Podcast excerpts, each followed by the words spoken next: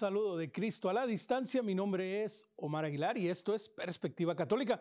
Perspectiva Católica, nuestro encuentro semanal en donde nos reunimos, nos convocamos, nos animamos, aprendemos y escuchamos acerca de la realidad, de la sociedad, de la iglesia, de la familia y del mundo entero, todo desde una perspectiva católica. Hoy continuamos parte de la serie que hemos titulado Llamados. Hoy hablaremos de el matrimonio y para eso tenemos a un matrimonio, tenemos a los esposos José Vera y Tony Vera que nos acompañan desde los estudios de Radio Guadalupe en Houston, Texas.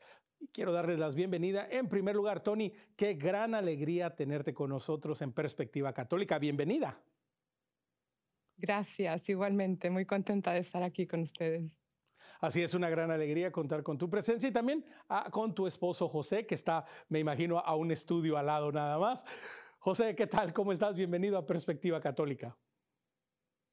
¿Qué tal? Muchas gracias, muchas gracias por la invitación. De hecho, estamos en el mismo estudio. Mira, Más qué a gusto todavía. qué, qué, interesante, ¿no? Me encanta la, la, dinámica y todo lo que podemos hacer con, con la tecnología, conectarnos nosotros aquí desde los estudios centrales en Birmingham, Alabama. Y bueno, va, hoy el tema es el matrimonio, el llamado. Y quiero comenzar contigo, José. ¿Cómo ha cambiado? Tal vez pudiera ser la última pregunta, pero vamos a hacerla la primera. ¿Cómo ha cambiado tu visión del matrimonio a lo largo de los años? ¿Te acuerdas cómo fue cuando recién te casaste o cuando tenías pensado, verdad, proponerle a Tony y todo esto? ¿Cómo ha ido cambiando tu visión del matrimonio, José? Sí, fíjate que cuando, cuando estás más joven, como que no tienes una idea muy clara de qué es el matrimonio. Simplemente por naturaleza sabemos que queremos llegar ahí. Conforme ya casados, hemos ido aprendiendo más, estudiando más y viviendo más, nos hemos ido dando cuenta en realidad, bueno, ¿qué es el matrimonio? Porque de joven es un sentimiento, pero después te das cuenta que en realidad es un acto de la voluntad, tú quieres hacerlo, tú quieres casarte. Pero entonces nos aparece la pregunta, bueno, ¿y para qué me caso? O sea, ¿para qué nos casamos? ¿Qué es el matrimonio? ¿Sí? Entonces, ese es yo te diría que esa es de las cosas más importantes que hemos aprendido en este caminar juntos. Paréntesis cultural, tenemos 32 años de casados. Entonces ya hemos caminado por ese camino un buen tiempo. Qué, qué, interesante lo que mencionas, ¿no? Ah, que es también una serie de preguntas. Tony, tú te, tú te preguntabas, tú te figurabas, tenías una idea y, y, cómo ha ido creciendo ese entendimiento, ¿verdad? Tú como, como mujer en primer lugar, como, mujer que se, que se veía como esposa, como madre, ¿cómo ha ido creciendo y desarrollándose ese entendimiento que tiene sobre el matrimonio? Pues eh, ha sido un caminar en ese descubrir la belleza del sacramento del matrimonio. Cuando uno empieza a pues salir de novios, está mucho la ilusión de formar un hogar, de tener hijos, de ir al cielo, pero como que uno no tiene muy claro realmente cómo va a ser aquello. Pero sin embargo, se da, pero fuertemente en la vida de oración. Cuando uno realmente está cerca de nuestro Señor, nuestro Señor nos va develando, nos va quitando velos de encima, prejuicios y nos va enseñando la maravilla de lo que es el sacramento del matrimonio y la finalidad del matrimonio, que finalmente es pues tener hijos y llevarlos al cielo, poblar el cielo, ser familia de nuestro Señor. Realmente es algo que, se dice fácil, pero entenderlo cuesta, sobre todo caminar hacia allá. Cuando uno ya lo ve claro, decir, bueno, ¿qué pasos voy a dar para llegar a vivir en plenitud el sacramento del matrimonio? Y, Tony, déjame continuar contigo y te pregunto, ¿y cómo fue para ti descubrir y, como dices, develar este, este deseo a, a, a la mejor que nunca lo habías pensado, que no se te había parecido, que no lo habías planeado, de decir, bueno, hay algo más allá, es decir, no solo es el hecho de que, bueno, ahora nos hemos casado, ¿verdad? Ah, el Señor ha bendecido nuestro matrimonio, pero el descubrir que había que crecer, que, que había más que dar, que, que no era el último fin, simplemente pues nos hemos casado y listo. ¿Cómo fue para ti ir descubriendo todo esto, Tony? como dice Aristóteles, lo primero en intención es lo último en ejecución, ¿verdad? O sea, primero yo tengo ese deseo de ir al cielo y finalmente eh, en ese caminar Dios va mostrando los medios para llegar al cielo. Y en, y en mi caso, esa lucha, pues la vivo en, en, mi hogar, eh, de la mano de mi marido, educando a mis hijos, eh, ayudándoles, poniéndoles eh, pues los medios necesarios para que, para que alcancen a dar ese paso, porque a final de cuentas nosotros podemos llevar a los hijos hasta la puerta del cielo, pero entrar al cielo depende de ellos. Entonces, todo lo que hay que hacer para que se, se dé esa, ese, ese, ese, ese, culmine, culmine en esa anhelo que Dios quiere y nos lo conceda a todos, ¿verdad?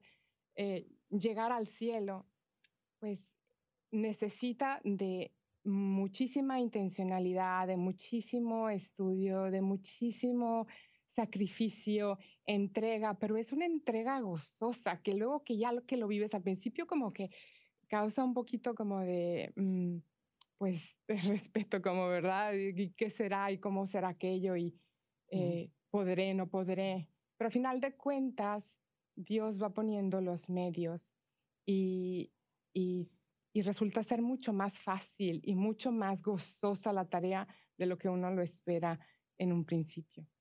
Exactamente, y José, como, como, menciona Tony, ¿no? Ah, la importancia de, involucrar a, Dios en el matrimonio, hacerlo parte de la vida matrimonial, es decir, son hombre y mujer y ahora son, ¿verdad?, una sola carne, como lo describe maravillosamente Génesis. Pero ¿cómo es desde la perspectiva del hombre, ah, José? ¿Cómo ha sido para ti decir, bueno, es que en mi matrimonio también Dios, mi fe tienen que hacer un papel? ¿Ha sido algo fácil? ¿Cómo ha sido este proceso para ti, José? Bueno, yo tuve la dicha de nacer en una familia católica de varias generaciones, entonces se facilita, pero aún en una situación normal, la realidad es que si tú pones a Dios en el centro de tu vida va a ser más fácil. Finalmente, una de las cosas que, digo, hemos aprendido desde hacía buen tiempo es que estamos hechos para el cielo. Por lo tanto, si nuestra misión es nosotros ir al cielo y al cumplir nuestra vocación en el matrimonio de procrear hijos y educarlos. ¿Qué significa eso de educarlos? Significa eso es enseñarlos a amar, es llevarlos al cielo, ayudarlos a que lleguen al cielo, poblar el cielo. Entonces, al tener a Dios en el centro de lo que hacemos, nos da una meta muy clara y entonces nosotros tenemos que siempre todo lo que estamos haciendo como matrimonio y como familia debe estar dirigido a eso, a nuestro fin último. ¿Estamos hechos para el cielo? Entonces, todas las cosas que hagamos en el camino, ya sea decidir las actividades, decidir, por ejemplo, el tema de la educación de los hijos, cómo los vamos a educar, ¿sí? Ese eh, ha sido uno de los temas de los últimos 15 años. Eh, nos hemos dedicado a ayudar a las familias a educar a sus hijos en virtudes. Entonces, ese paso, ese camino de ir educando en virtudes, ¿para qué? Para llegar al cielo. O sea, finalmente, es, es una serie de cosas que tenemos que hacer, por ejemplo, rezar juntos, dicen, familia que reza unida permanece unida. Entonces es muy importante para que la familia permanezca unida que recemos unidos. Ir a misa, por supuesto, mínimo los domingos, idealmente. Quiero, quiero, interrumpirte en este momento porque acabas de mencionar algo bien importante, ah, esta toma de decisiones que se deben de hacer ah, en matrimonio. Por ejemplo, acabas de mencionar algo muy importante, rezar juntos, asistir a la misa juntos y que esto, José, requiere un compromiso de las dos partes. No podemos decir, pues no sé, a José le gusta ir a la misa de las nueve de la mañana, pero a Tony le gusta ir a la una de la tarde. Entonces tiene que haber un consenso y decir, bueno, ¿a cuál vamos a ir? O José puede decir, no sé, a mí me gusta rezar laudes por la mañana y, no sé, ¿cómo se trabaja esto y cómo se llega a este consenso como, como matrimonio, como pareja en cosas que, a veces podemos decir no son tan importantes, pero que influyen mucho como tú bien lo mencionas, José? Sí, bueno, al final del día, como, como lo dice Génesis, somos una sola carne, somos uno. Entonces, el llevar a la familia adelante significa que debemos hacer las cosas juntos. Eso quiere decir, te puedo decir, en nuestro caso específico, nunca ha sido materia de discusión a qué misa vamos, no me gusta la de la mañana, me gusta la en la tarde. En realidad, lo que sí estamos de acuerdo es que vamos a misa. Entonces, ahorita nosotros vamos a misa con nuestros hijos, los que están en la casa todavía, ¿sí? Este, pero ese es ir a misa juntos, rezar juntos, en realidad es una cosa que debe darse naturalmente, como parte de la vida.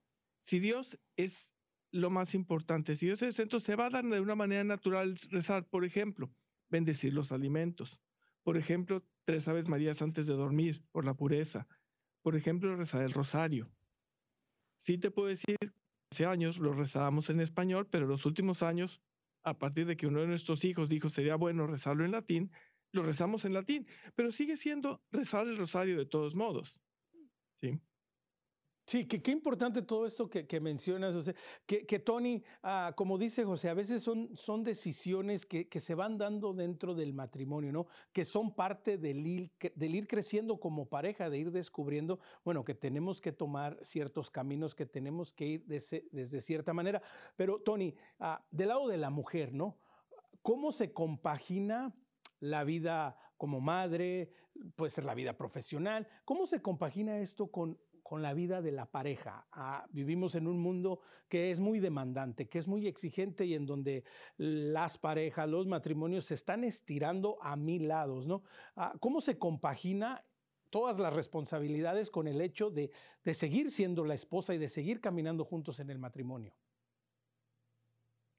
Ahí es mm, muy importante tener claro que ambos tenemos una misma meta. Entonces, como tenemos una misma meta y queremos llegar al mismo lugar, por eso es bien importante compartir la misma fe, pues eh, tener claro, es importante tener claro el rol de la mujer y el rol del varón, que son roles diferentes, que ahorita muchas veces esta época moderna nos plantea que todos somos iguales y que tenemos que hacer lo mismo todos. Y eso es, eso es mentira. El hombre es diferente de la mujer, pensamos y sentimos, respondemos de diferente manera.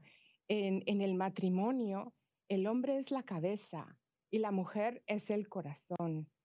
Y como, como dice el Papa Pío XI en Casiconubi, que eh, es, es, es importante que cada uno tome su rol, lo acepte, lo ama.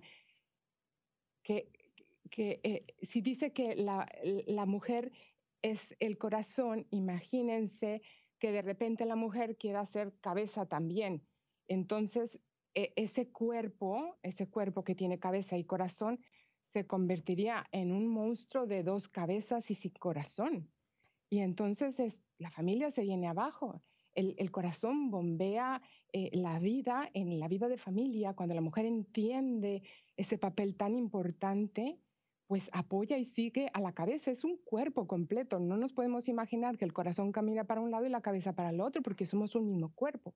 Pero cuando realmente estamos conscientes de que somos uno solo, caminamos y vamos hacia el mismo lugar. La cabeza tiene la obligación de cuidar, de guiar, de proteger a ese corazón que anima la, la familia y juntos nos dirigimos hacia donde él ve que es más conveniente caminar para llegar a esa meta que es el cielo.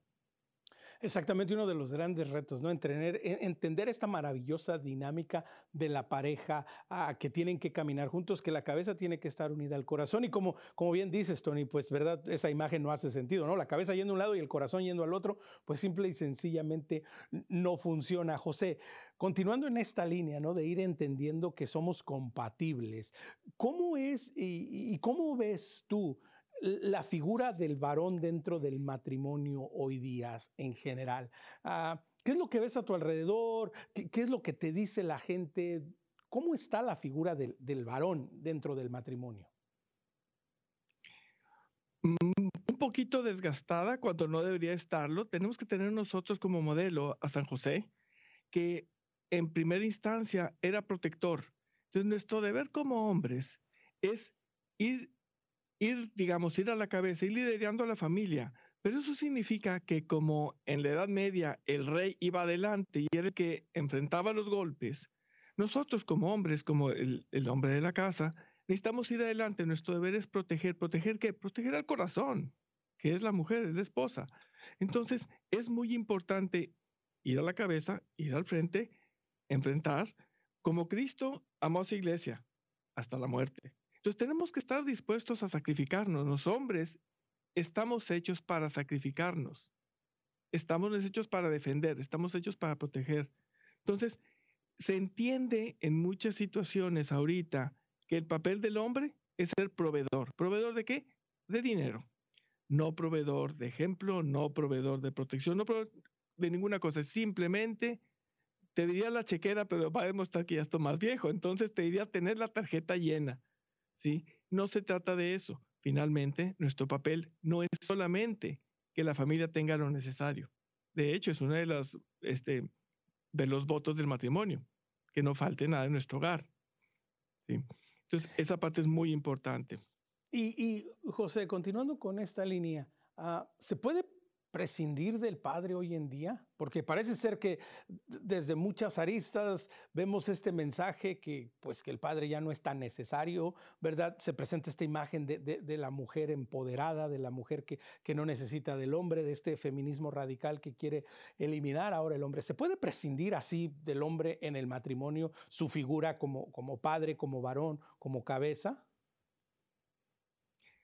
Definitivamente no. ¿Por qué? Porque ¿Qué sucede si tú tienes, por ejemplo, es el, ejemplo de la cabeza y el corazón?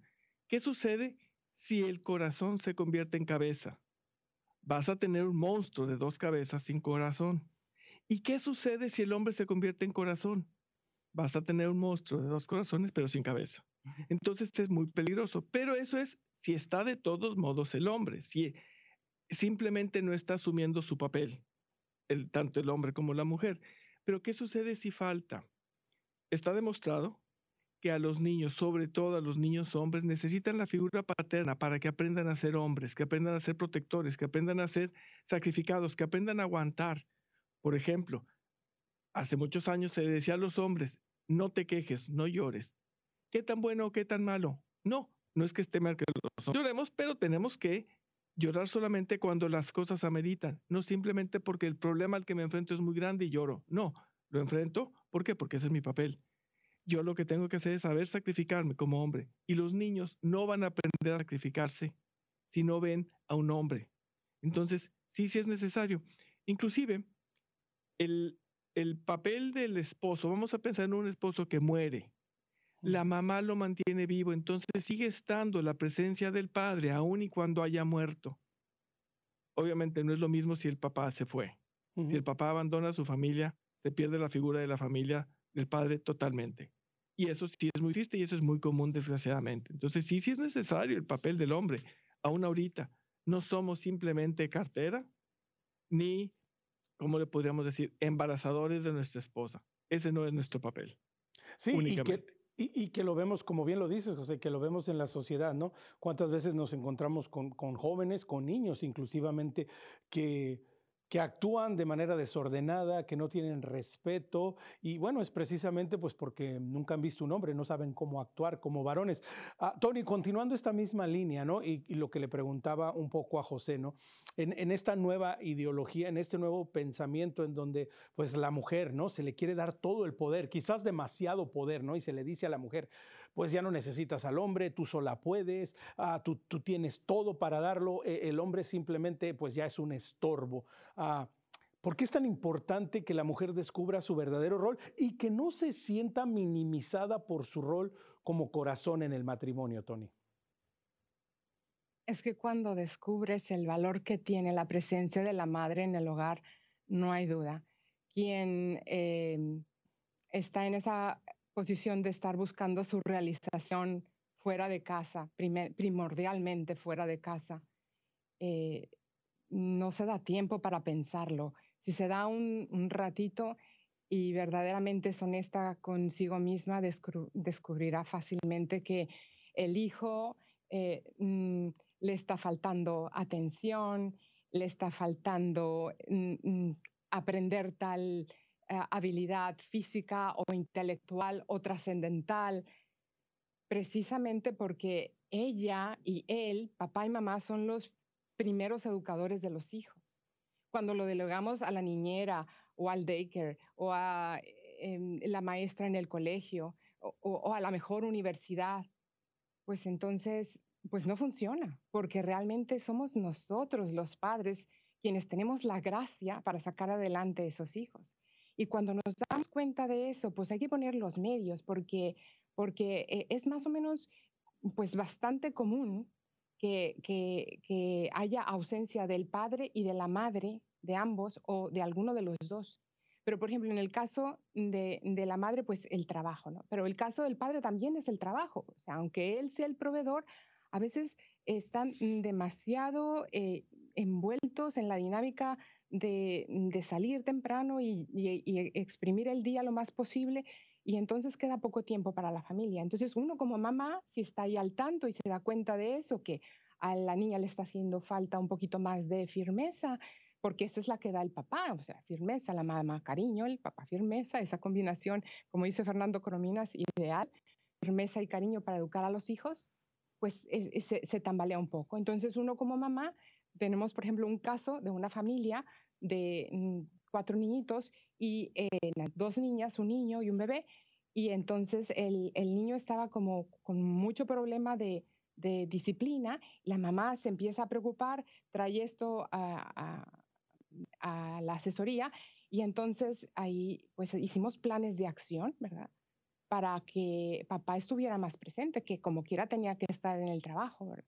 Entonces, pues, mm, eh, porque resulta que todo surgió de un, de un dibujo que hizo el hijo, donde dibujaba a la familia y ponía a su mamá grande, a su hermanita, a su otra hermanita y el bebé, y él, y pues claro, eh, pajaritos y un, avión y unos árboles.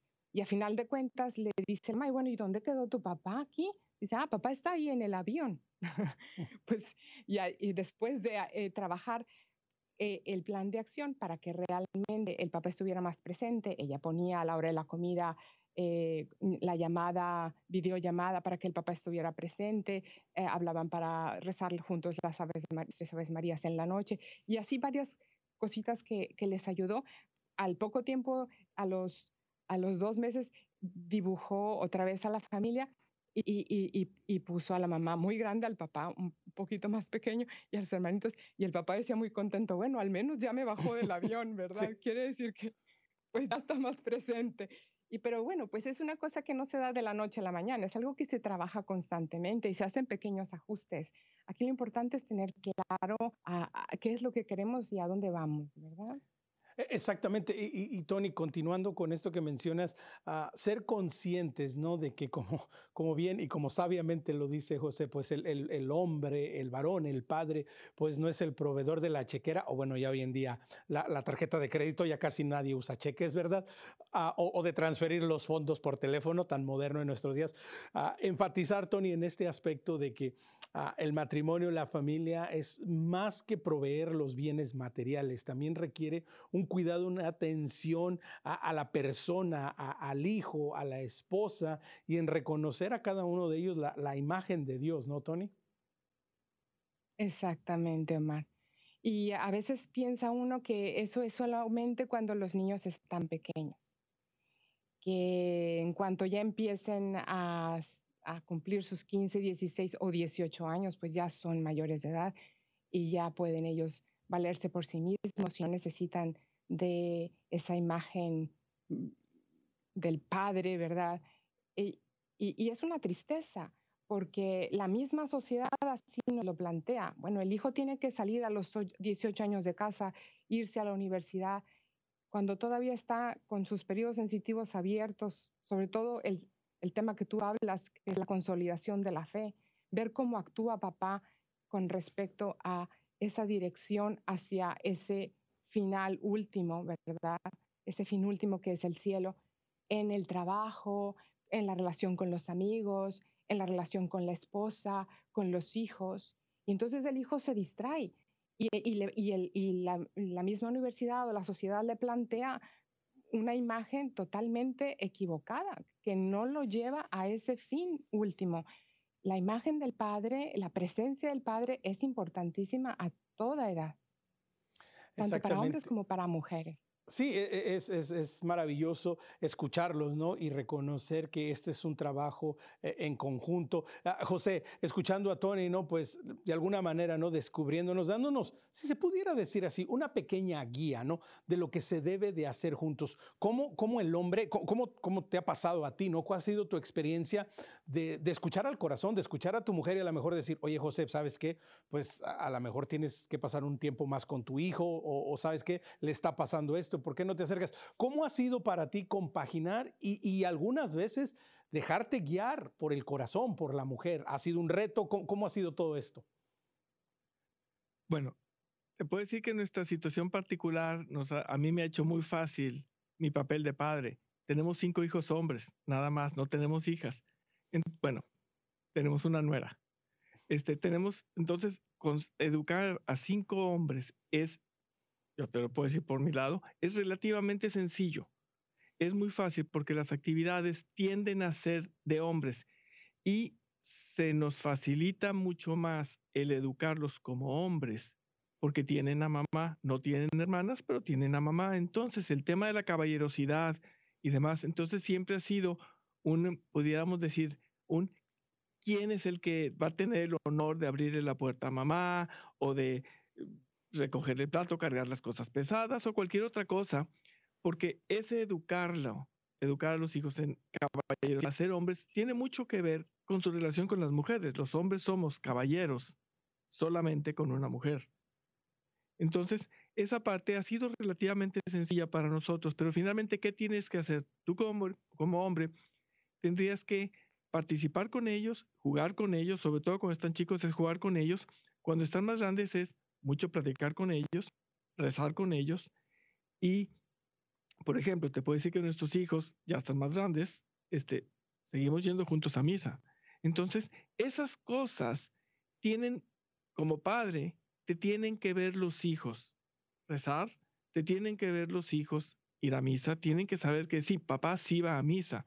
Hay muchos papás que no van a misa, va la mamá, van los hijos pequeños, pero los hijos más grandes no ven y papá nunca es, por ejemplo, bendecir los alimentos. Le toca a papá. Papá bendecir los alimentos. Entonces los recuerdos de estos muchachos serían, papá bendecía los alimentos, papá dirigía el rosario, papá iba a misa con nosotros, etc. Entonces, esas cosas son muy importantes. No es solamente jugar con ellos, ni participar con ellos, ni platicar con ellos, ni hablarles de las situaciones normales de la vida. Digamos, ese enseñarlos a ser hombres y por supuesto, ser un buen modelo. Tenemos como papás que ser muy buen ejemplo para nuestros hijos y nuestras hijas. Qué importante lo que mencionas, ¿no? Este reto y esta invitación. Vamos a tomar una pausa, no sin antes darle las gracias a Adrián Fonseca de Radio Guadalupe por tener a nuestros invitados en los estudios de Radio Guadalupe en Houston, Texas. Recuerde, si quiere conectar con nosotros, nuestro correo electrónico perspectiva.ewtn.com. Por favor, dele like, síganos y compartan nuestra página de Facebook Perspectiva EWTN. Si le gusta el podcast, nos encuentra en Spotify como Perspectiva Católica. No se vaya, volvemos después del corte.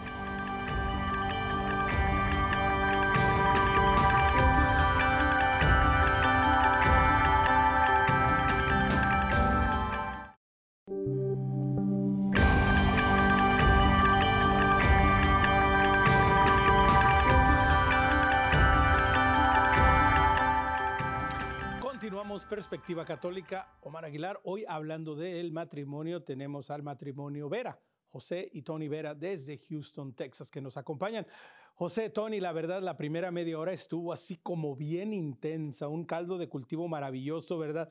A todo lo que hemos compartido, todo lo que ustedes han aprendido y que precisamente, José, quiero comenzar contigo, ¿no? Pues también los ha lanzado a salir de ustedes y a descubrir y a compartir la belleza del matrimonio, que ya no solo se vuelve una labor en su hogar con sus hijos, con los varones que tienen, pero que también Tony los ha lanzado y han salido. Cuéntenos un poco, cuéntanos un poco qué ha sido este proceso de salir y ahora dar testimonio y compartirlo con otros matrimonios también. Sí, hace como 14 años que llegamos a Houston, venimos de México este, nuestros hijos estudiaron toda su vida en colegio católico. Entonces, para nosotros esa parte era muy sencilla.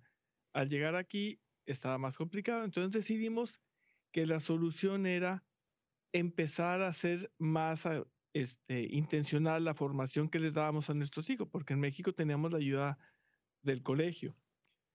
Entonces, este, a iniciativa de Fernando Corominas, de España, del IEE, e, nos pidió que si podíamos empezar una institución que diera el programa que ellos tienen, que es el programa de educación familiar. Y entonces empezamos un, instituto que se llama, en inglés es Family Education Institute, para precisamente dar apoyo a los papás a poder educar a sus hijos en virtudes. Básicamente, en pocas palabras, eso es lo que hacemos.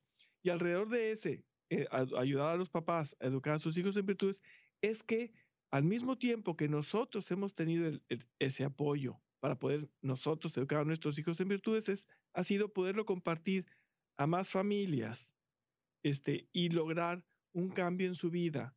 Porque finalmente, dado que estamos hechos para el cielo, lo que tenemos que hacer nosotros como padres, de hecho, tenemos la obligación como padres de formarnos. Este, en una encíclica que estábamos leyendo el otro día, era, sí, era la de Divini Illus Magistri. Una de las este, obligaciones que pone el Papa, Papa León III, no, Pío XI, es que los papás debemos de formarnos. Así como estudiamos para poder hacer un trabajo profesional, etcétera. No estudiamos para ser padres y lo intentamos hacer a lo que se nos vaya ocurriendo, a la buena de Dios. Entonces, es bueno ese aprendizaje, ese hacerlo intencionalmente, ese irnos formando para ser mejores padres. Y eso es lo que hemos estado haciendo desde hace 14 años que llegamos aquí a Estados Unidos. Y Tony, menciona José algo muy importante, pues ustedes han tomado el tiempo de, formarse, de prepararse. Ah, ¿Por qué iniciar con las virtudes? Ah, ¿Verdad? Pudiéramos decir, no sé, alguien puede decir, no, pues prefiero que mis hijos primero descubran su vocación en la vida o lo que van a hacer. Ah, ¿Por qué iniciar por las virtudes, Tony? Porque em, son la base las virtudes naturales son la base de las virtudes sobrenaturales, esperanza y caridad. Entonces, una persona ordenada, una persona leal, una persona sincera, responsable, pues es más fácil que entienda su papel en la vida. Entonces, todas estas virtudes naturales están ordenadas a incrementar esas virtudes sobrenaturales. Entonces, es un poco, un mucho ayudarles a los hijos a caminar en la dirección correcta. Pero no nada más eso, sino que aparte disfruten de caminar en ese sentido, que, que, que, experimenten la belleza de, y, el sufrimiento por un lado, ¿verdad? De, ser sinceros, por ejemplo.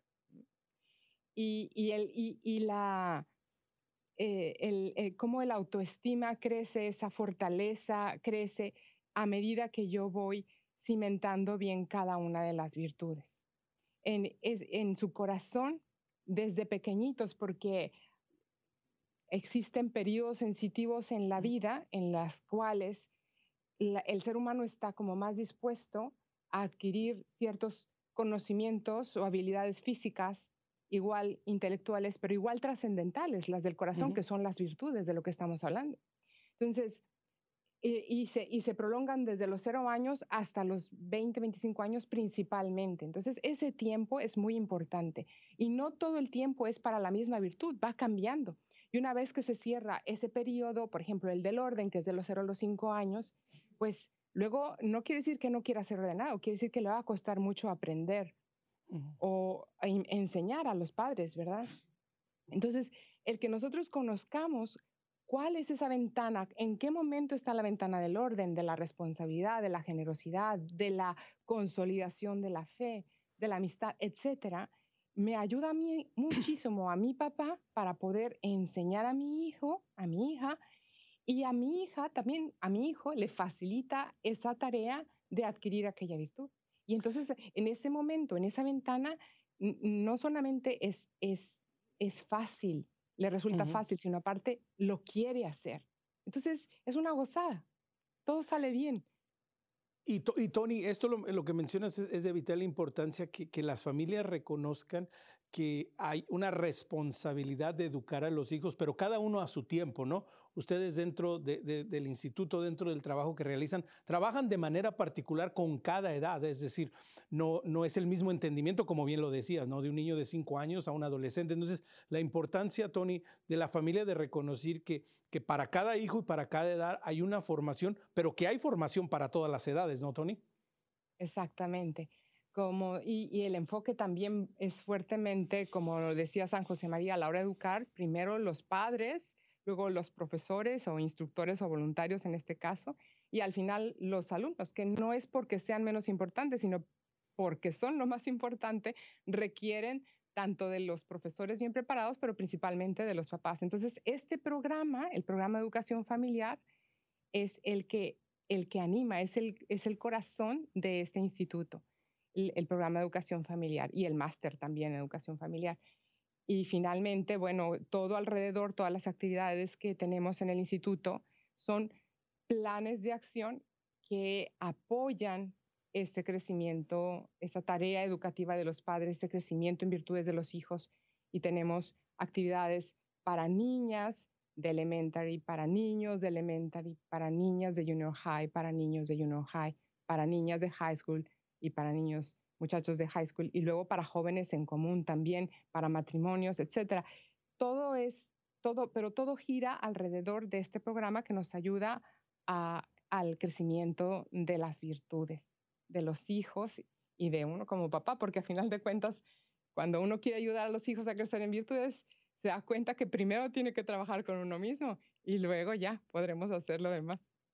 Exactamente, y que hoy en día es uno de los grandes retos, uh, José, ¿no? Uh, ante tantas ofertas, si lo queremos ver así, ¿no? Ante tantas ideologías y tantos pensamientos que bombardean a nuestros hijos, a nuestros jóvenes y a los mismos matrimonios, a las mismas parejas, la importancia de reconocer la necesidad de formarnos de acuerdo a la fe. Ustedes en el instituto, José, uh, incluyen una área que, que me parece sumamente interesante, la antropología. Es decir, primero que nada, ayudar a, a la persona a descubrir quién es como persona. Cuéntanos un poco acerca de esta área y cómo es que llegaron al consenso de decir, oye, sí, tenemos que hablar de las virtudes y tenemos que hablar de todo esto, pero tenemos que empezar también desde esta área. Sí, lo que pasa es que finalmente somos personas y tenemos que saber cómo estamos hechos. Somos personas, somos hijos de Dios y entonces la orientación que le damos, de hecho, a todas las actividades que hacemos es dado que estamos hechos para el cielo, para buscar el cielo, todas nuestras actividades tienen que tener un fin formativo. Entonces, esa parte es muy importante y la antropología es una parte que es explícitamente para ayudar a formar. La antropología que damos es sobre todo para los hijos. A pesar de que el, el enfoque principal del instituto es hacia los padres, tenemos muchas actividades para los hijos. De hecho, si te metiste a la página, como obviamente te metiste a la página, muchas, la mayor parte de las actividades en número son para los hijos. Son actividades recreativas, pero formativas. Son actividades puramente formativas, como es antropología, y son unas en las que se ha visto diferentes temas. Por ejemplo, hubo un año, un par de años, en los que el tema que era, se seguía el enfoque de la teología del cuerpo de San Juan Pablo II, precisamente porque él habla de la parte de somos cuerpo y alma y ese ir conjuntando lo que somos para entender cómo somos y cómo funcionamos. No somos puramente espirituales, no somos ángeles, no somos puramente cuerpos, no somos animales, somos humanos. O sea, tenemos las dos partes y tenemos que ir trabajando ambas partes, la parte física, la parte emocional y la parte espiritual. La más importante viene siendo el espiritual, pero sin la parte física no hay espiritual. Entonces, es muy importante que nuestros hijos entiendan esa parte de qué estamos hechos y cómo es la relación entre uno y otra parte.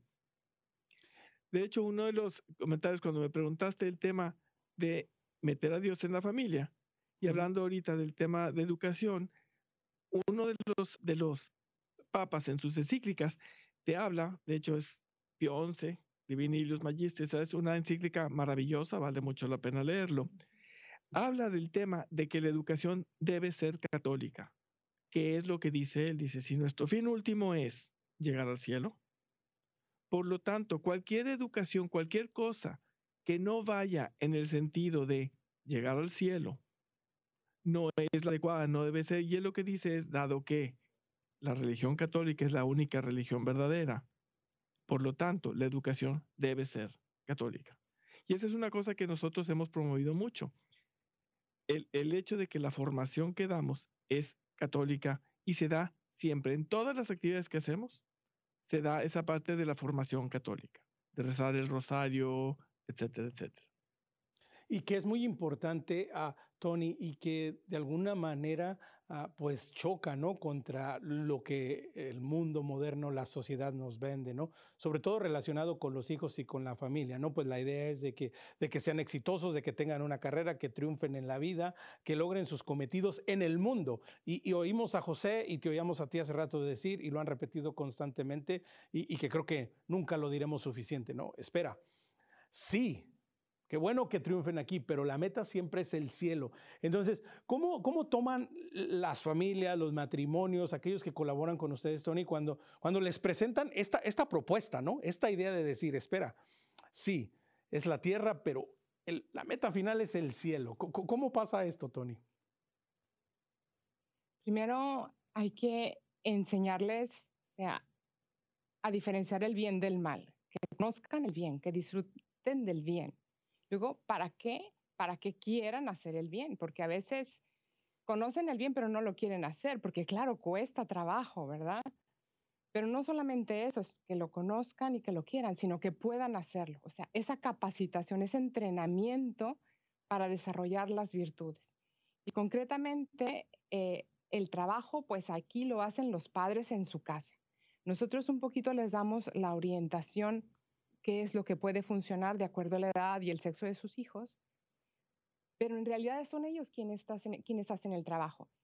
Y sin embargo, también nosotros apoyamos en el instituto brindándoles oportunidades para que crezcan en las virtudes, sobre todo, por ejemplo, a la hora que son adolescentes, se les brinda la oportunidad de que puedan ser voluntarios o instructores en las actividades de los niños. Por ejemplo, los que están en junior high hijos de papás que están tomando el programa de educación familiar o el máster son los que se les invita para que ayuden a formar, a que den la clase de doctrina, la clase de virtudes de los pequeñitos. Igual, los que están en high school trabajan con los de junior high y los jóvenes ya que están en college son los que trabajan con los que están en high school. Entonces, les brindamos la oportunidad de, por ejemplo, dirigir un campamento de verano. ¿Cuál campamento de verano? Pues, a ver, ¿Qué es lo que te gusta hacer el fútbol? Un campamento de fútbol, ajedrez, campamento de ajedrez, el baile, campamento de baile. No son fijos los campamentos, sino depende de la habilidad que, alguno de, de, los instructores o voluntarios quiera, ¿verdad? Tenga deseo y sea muy bueno y que tenga ese gusto y que pueda contagiar ese hobby, porque es muy importante que los jóvenes trabajen por otros jóvenes para que, para que no es lo mismo trabajar en el pues, no sé, por decir, en algún restaurante de mesero, ¿verdad? O mesera, que, que en el que se trabaja por dinero, a que veas ahí el efecto que tiene el que tú le des una clase de doctrina, le des una clase de virtud, le enseñes a jugar ajedrez, le enseñes a jugar fútbol, esa relación, esa admiración que surge por el voluntario, por el instructor, y, y, y, ese compromiso de vida, porque ahora resulta que se ven a sí mismos y se tengo que ser ejemplo de lo que estoy predicando. Entonces, esa responsabilidad se va desarrollando en ellos. Ellos planean las actividades, ellos compran el material, lo, lo acomodan, diseñan el campamento, o sea, se ponen a trabajar bastante. Y eso es muy bueno, eso es muy bueno porque salen de sí mismos, se enseñan a, a, dar a los demás y aparte lo están disfrutando porque pues son compañeros de su misma edad que están en el mismo canal. Entonces eso les fortalece la amistad y como ese es su justo, su periodo sensitivo, lo que ahorita quieren es tener amigos y amigos que están haciendo lo mismo y disfrutando por hacer el bien, pues es maravilloso, maravilloso, de verdad.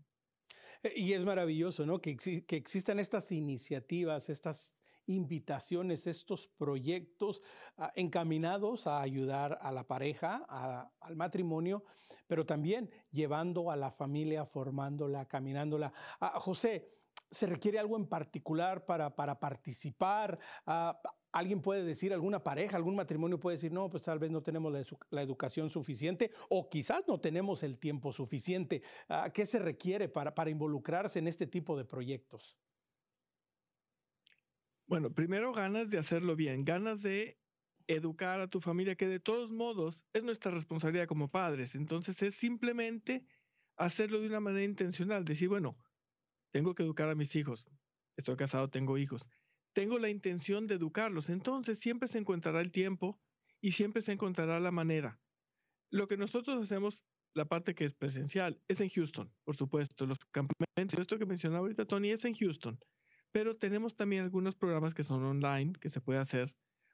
Este, entonces, la realidad es que lo más importante es que los papás quieran, que quieran hacerlo, porque si uno quiere, siempre encontrará la manera de hacer las cosas. ¿sí? Lo importante es eso, mm. es querer, es confiar en Dios, en que nos va a ayudar y darle para adelante, buscar la manera. Pueden ponerse en contacto con nosotros y podríamos ayudarlos a ver de qué manera pueden llegar a hacer algo, sí. Y, José, continuando con esto que mencionas exactamente, ¿no? Bueno, para, para la gente que está cerca de ustedes eh, en, la misma ciudad o en el mismo estado o en la misma región, pues puede, insistir, eh, eh, puede existir esa posibilidad. Pero, pero más sin embargo, José, en cualquier otra latitud, en cualquier otro país, en cualquier otra ciudad, tiene que haber ese deseo, ¿no? De, de querer colaborar, de quizás José, ¿por qué no? De crear iniciativas, ¿no? De buscar las ayudas si no hay algo en mi comunidad, pues para empezarlo a establecer, porque también tenemos, como ustedes lo sintieron en un momento, José, ese deseo de, salir de ustedes mismos y de colaborar. Ah, sabemos que ese deseo existe e, e, en, los corazones y que hay mucha gente que le gustaría colaborar o hacer algo. Entonces, José, también, pues invitarlos, ¿no? Las personas en donde estén a que busquen ayudas para avanzar y llevar estos proyectos adelante. Sí, lo importante es no perder de vista que nuestro papel como padres es, ya los procreamos a nuestros hijos. Entonces, tenemos que educarlos.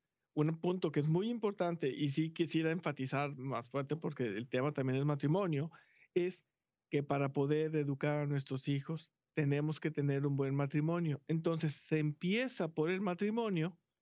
Tenemos que tener un buen matrimonio, que recemos juntos, que convivamos juntos, que platiquemos mucho, que convivamos mucho, que tengamos la misma meta, porque si no tenemos un buen matrimonio, difícilmente podremos educar a nuestros hijos, como la pregunta que hiciste hace rato, y si falta el padre, ¿sí? De hecho, en una encíclica que estaba leyendo de León XIII, Arcanum, menciona el tema de, bueno, ¿y qué pasa si en la familia no hay religión, si en el matrimonio no hay religión? Después de decir una serie de cosas que suceden al perderse la religión, dice, se pierde el objetivo principal, al no tener religión, ¿qué es lo que estás buscando? Obviamente no vas a estar pensando en el cielo. Entonces, ¿qué sucede? La separación, el divorcio. Y entonces empieza a que cualquier pequeño inconveniente en el matrimonio, en lugar de verlo como una cosa, un deber que nos grato, se nos va a hacer insoportable. Entonces va a decir incompatibilidad de caracteres, toda la serie de lista de cosas que pone la gente cuando dice me quiero separar. Entonces, es muy importante. Una causa principal de la separación es porque sacamos a Dios de nuestro matrimonio. Es muy importante. Yo, lo primero que yo les diría, quieren hacer cosas, primero, regresen a Dios en su matrimonio si no está dentro. Y que esté sano el matrimonio.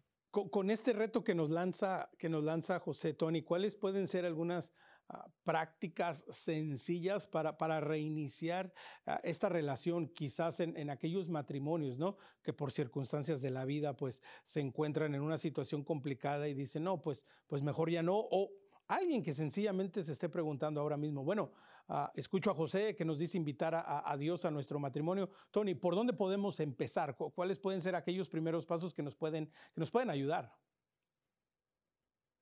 Bueno, Fulton Chin tiene un libro que se llama Three to Get Married y me encanta porque pues habla de involucrar a Dios nuestro Señor en nuestro matrimonio.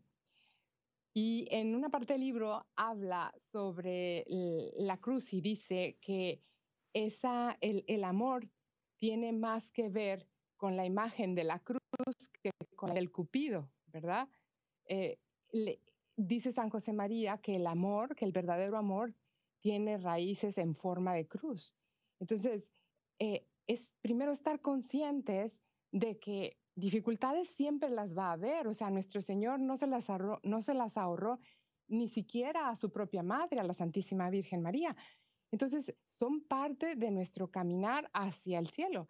Entonces, cada cruz que se vaya presentando es una oportunidad para crecer, para ofrecer a Dios nuestro Señor los sacrificios que, y las mortificaciones que, que en ese momento se requieran. Y, y, por otro lado, también estar muy conscientes que, que la intención del cónyuge siempre es buena, porque a veces tendemos a poner como, como culpa, ya no es que él lo que en realidad lo que en realidad quiere es esto, lo que en realidad piensa es esto otro. Entonces, el cónyuge, si yo estuviera en el, en el lugar del otro, yo no lo haría. ¿Por qué he de pensar que mi cónyuge sí, verdad? Eh, es estar conscientes de que, de que nos amamos los dos y queremos lo mejor para los dos. A veces nos podrá fallar un poco el modo, ¿no? Pero eso, pues son, son mm, piedritas que se pueden pulir para que salga el brillo del diamante, ¿verdad? Tarde o temprano. Pero estar muy conscientes que siempre existe una buena intención. Eso es lo que da la seguridad del sacramento del matrimonio, que no queda nada más como un matrimonio natural a nivel físico o racional, sino que se va a lo sobrenatural. Recibimos unas ayudas y unas gracias sobrenaturales que nosotros mismos jamás podremos alcanzar por nuestro propio pie. Esas nos las regala nuestro Señor al haber Él instituido el matrimonio. Él así nos lo dio. Y ahí están. Lo que pasa es que a veces ponemos un poco de trabas nosotros para recibir esas, esas ayudas. Qué, maravilloso lo presentas, ¿no? esta, perspectiva del matrimonio con, con, esta visión. Y, y, José haciendo hincapié, y ahora, pues, pues ahora sí que te paso el valor, ¿no? Al lado del hombre, ¿no? Ah, nos lo presenta Tony desde la perspectiva femenina y ahora desde la, desde la perspectiva ah, del hombre, lo que se tiene que hacer para incluir al Señor en nuestra vida como varón, como hombres, ¿no? ¿Qué tenemos que hacer a, a un par de minutos del final, José? Rezar. Lo primero es rezar. De hecho, este, dicen que el arrastra. Entonces, para los hijos, el ver a su papá que se arrodillan ante un crucifijo le deja claro a los hijos que admiran a su papá que hay alguien mucho más arriba que su papá, alguien a que su papá admira. Entonces, el ejemplo del padre arrastra. Y eso es lo que queremos al final del día. Queremos hijos santos. ¿Para qué? para que al cumplir nuestra vocación, nosotros seamos santos. Porque nosotros como padres y como madres estamos llamados a la santidad. ¿A través de qué? Del matrimonio y de nuestros hijos, de poblar el cielo. Qué maravilloso escucharlos y, de nuevo, ¿no? Descubrir que este es un reto en conjunto, que es un reto que, nos toma a los dos y que como, últimas palabras, Tony y José, a invitar también a aquellos matrimonios que de pronto en este momento se sienten desesperados o, sin esperanza alguna, Tony. ¿Qué les decimos a estos matrimonios? Pues que recuerden lo que el Papa Pío XI nos dice en casi con dice, los hijos se engendran principalmente no para la tierra y el tiempo, sino para el cielo y la eternidad. Yo creo que esta es una motivación excelente para entregarnos sin importar los sacrificios que haya que hacer, porque el premio es inmensamente grande. Maravilloso, José.